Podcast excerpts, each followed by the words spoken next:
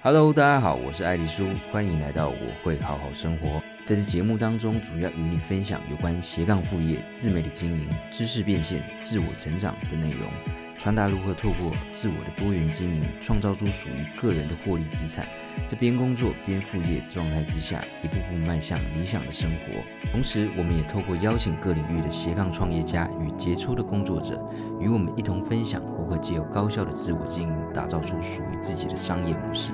并在工作与生活之中创造出更多的可能性与精彩人生。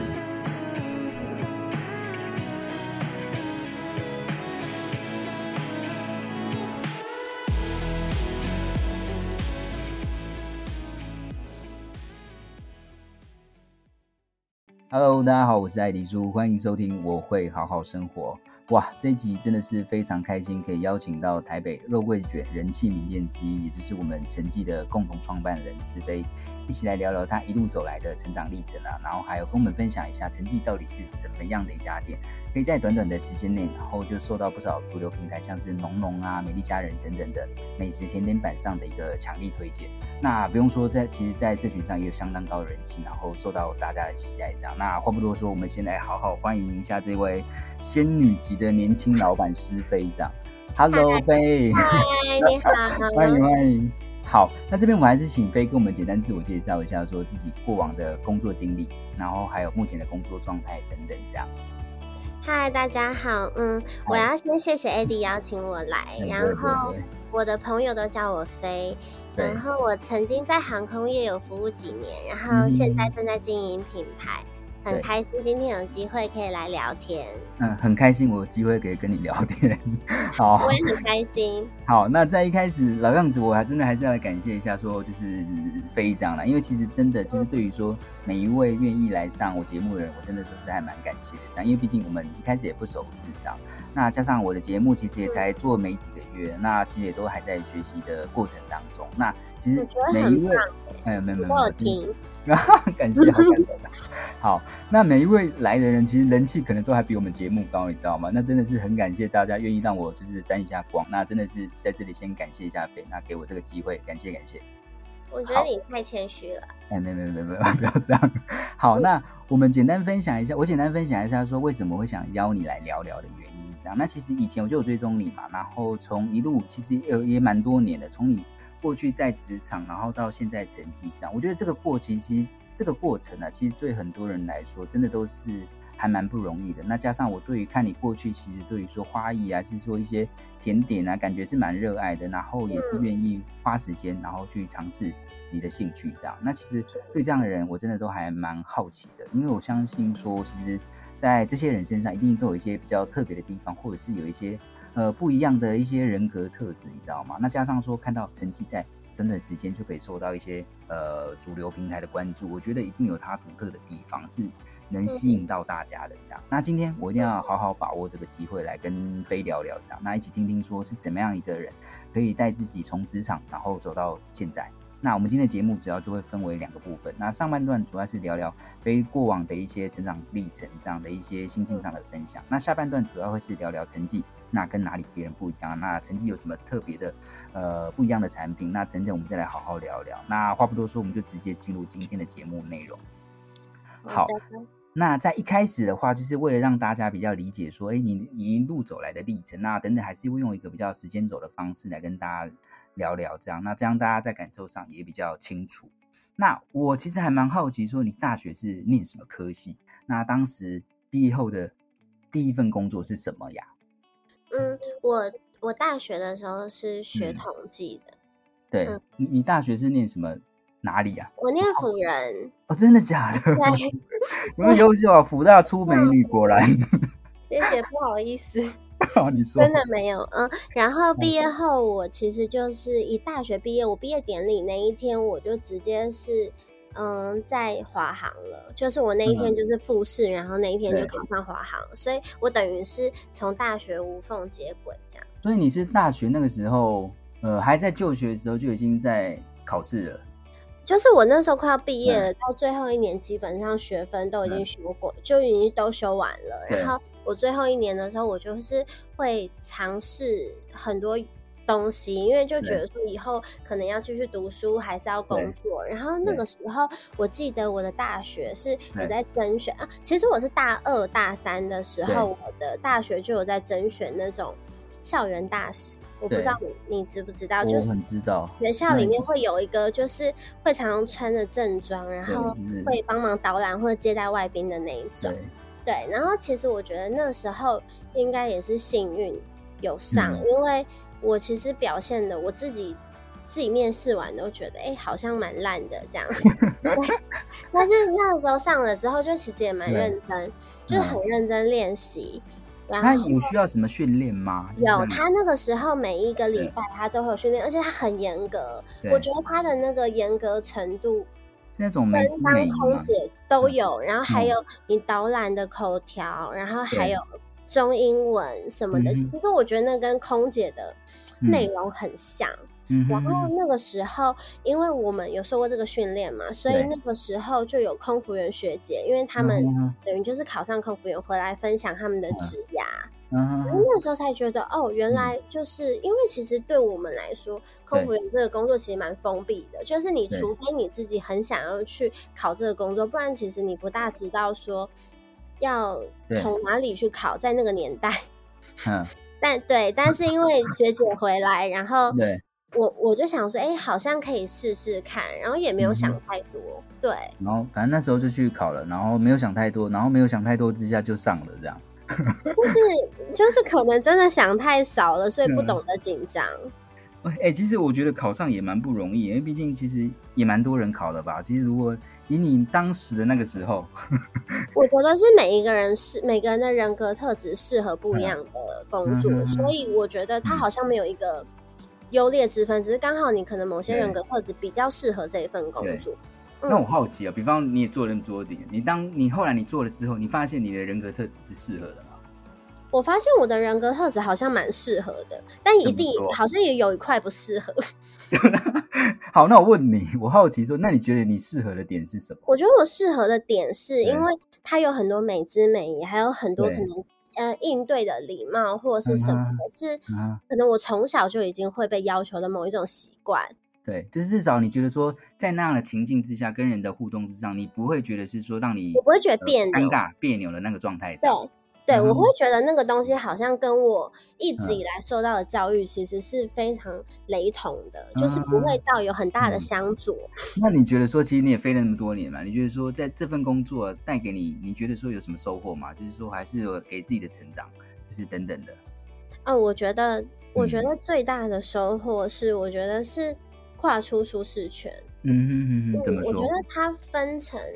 嗯，生理上的跟心理上，生理上当然就是看得到的，就是真的走出去，你真的走到世界，嗯、然后你去了很多你没有去过的地方，或者是你可能你本来不会预想到你会想去的地方，可能印尼啊、缅甸啊这些地方是我以前觉得哎、嗯哼欸，旅行可能也不会想去的地方，然后你可以去看到他们的生活方式。嗯、那心理上，我觉得是、嗯、那个跨出舒适圈，是我觉得我本来。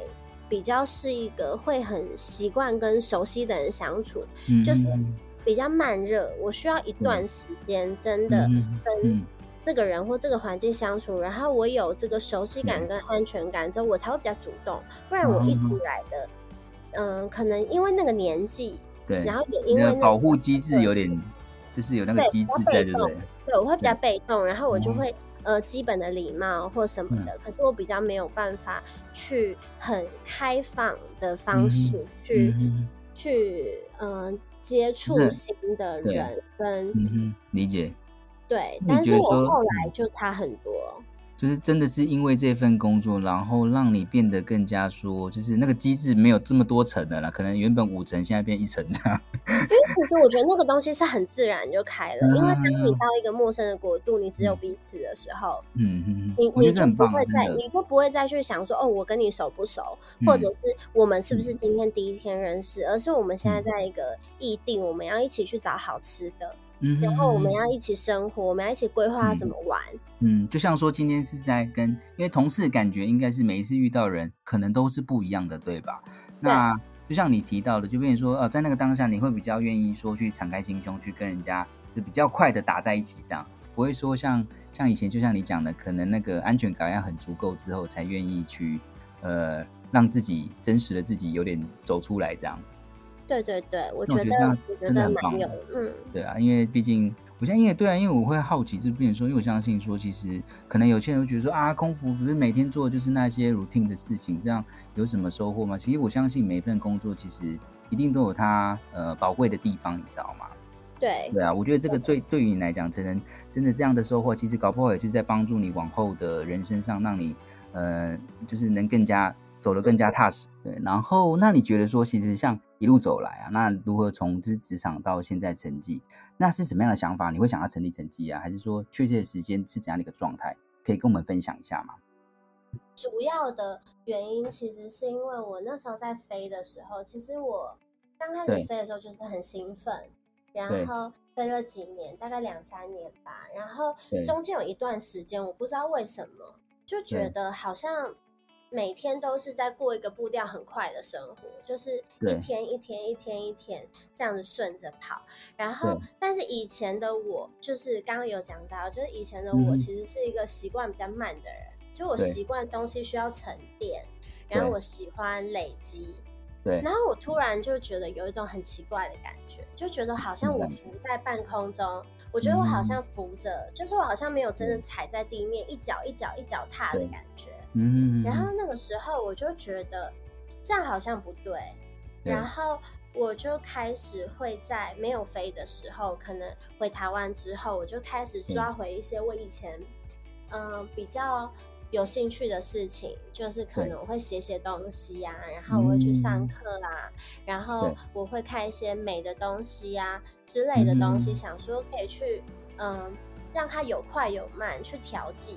嗯，觉得蛮棒的。对，然后，嗯，那个时间点其实就是这样。然后，其实是做那些事情，我在做那些事情上面，我得到很大的满足感。嗯，就是我觉得好像蛮快乐的。然后那个时候我就在想说，对，嗯，会不会有很多人跟我一样，就是在工作的繁忙之中，因为工作很多时候你要追求的是效率，你要是结果论，就会不会有很多人跟我一样，他们在生活。日常生活中，他们其实也会需要某一种调剂，但是他可能没有接触这个东西，他可能没有没有一个渠道，或者是说，可能工作压力真的太大了，就是你会觉得你自己好像已经无力再去做什么事情，嗯的感觉，你好像觉得你只能躺在那边休息，对，但是其实我觉得。我那个时候的感觉是不是这样？就是你必须再去做一些事情去调整，嗯，它反而可以让你身上更有力气，嗯。所以那个时候我才会有这个想法，想说要成立成绩。可是那个时候其实只是一个概念，对，还没有到很实际的想法这样。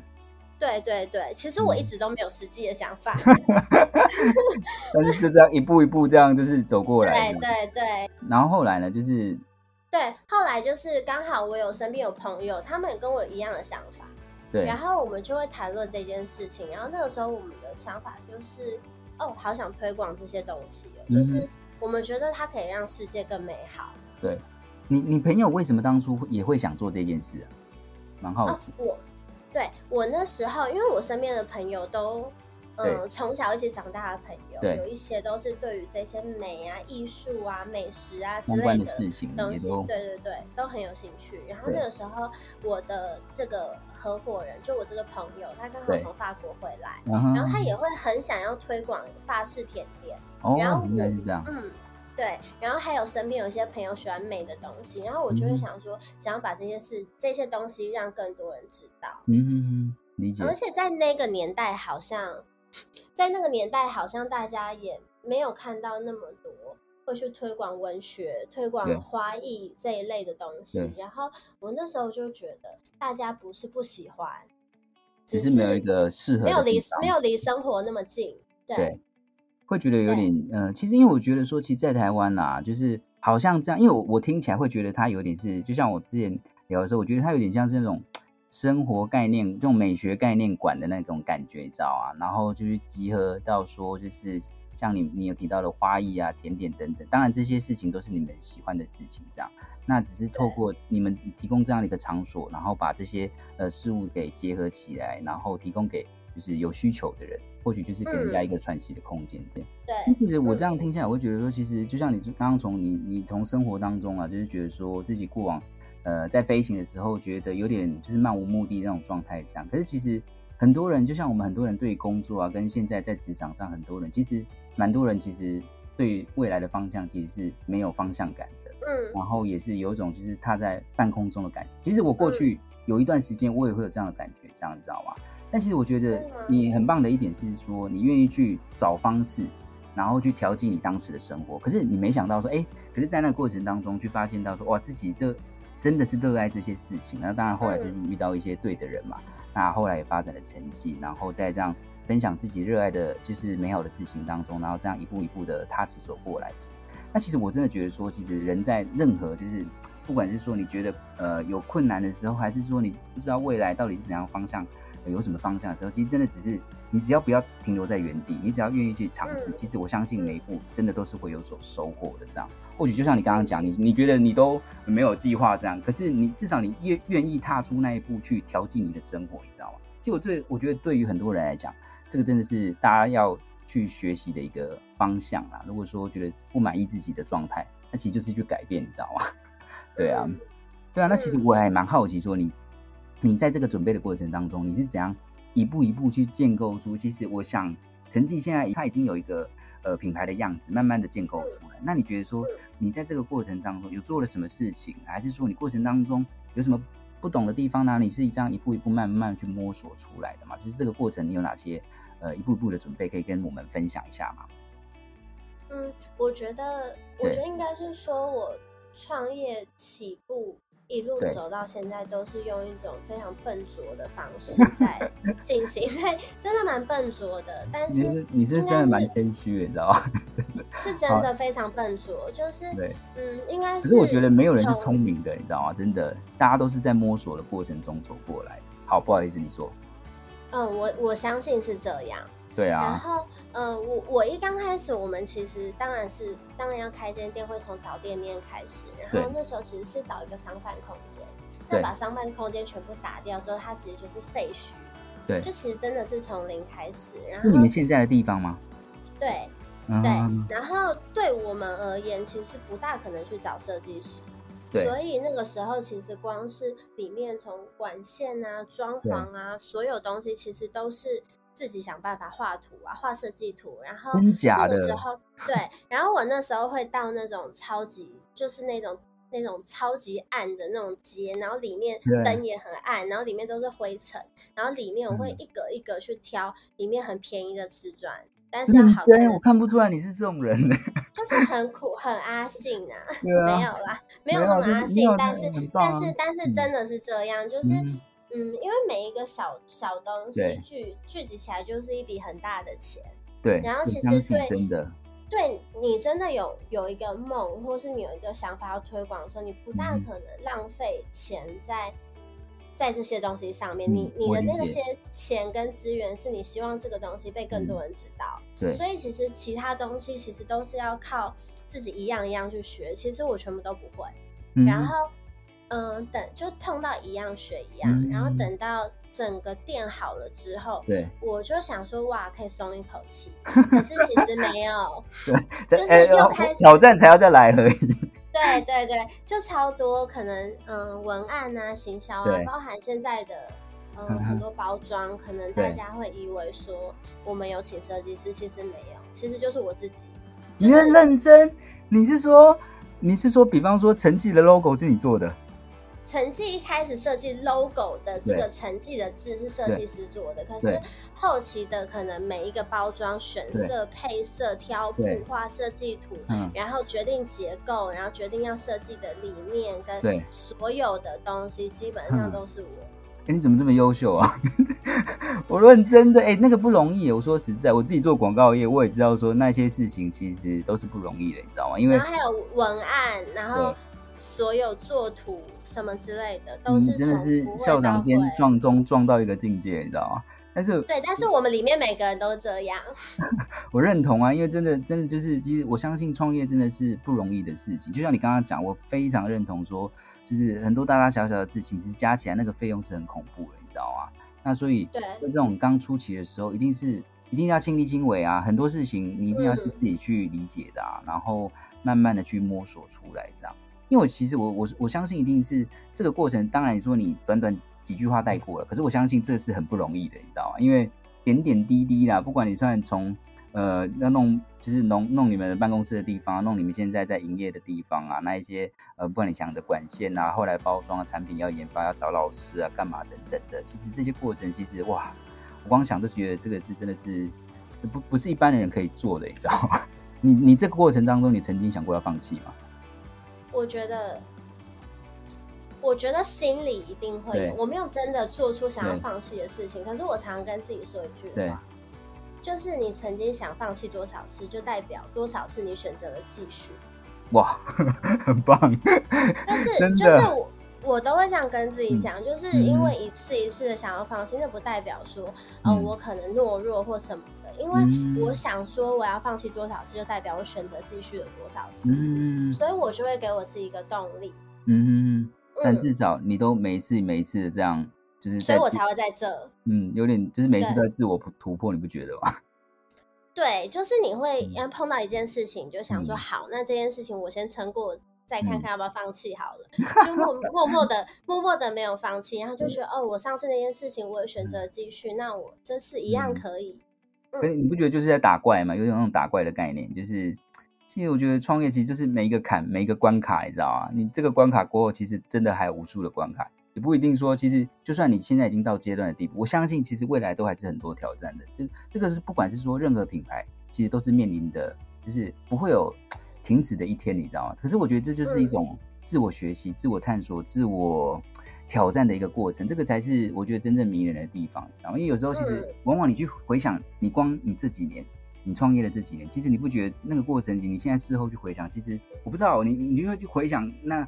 呃，那个过程时候，其实我觉得那个时候才是让你真正有很充实、很饱足的那种满足感，你不觉得吗？嗯嗯嗯，对啊，我完全同意。真的啊，真的啊，所以我觉得真的是蛮棒的，就是一直走到现在这么多年这样，其实这个真的要有一定的毅力。好，那在这段与 Faye 聊天的过程当中，其实我们可以发现到一件事情，很多时候当我们的生活变得规律啊，变得舒适，甚至是没有任何挑战的时候。往往这样的日子其实并不是那么踏实的，但这也没有什么大不了的，因为这样的状况在我们每个人的成长过程当中都是会遇上的。如果现在的你也处于这样的状态之下，记得告诉自己，关于生活，你永远都是有选择的。就像飞过去某段时日，觉得自己的生活毫无重心，甚至是漫无目的，于是他开始重拾过往自己的兴趣，甚至是上了花艺、甜点、美食等等相关的课程。当下的他对于未来可以是什么样貌，或许也还没有答案。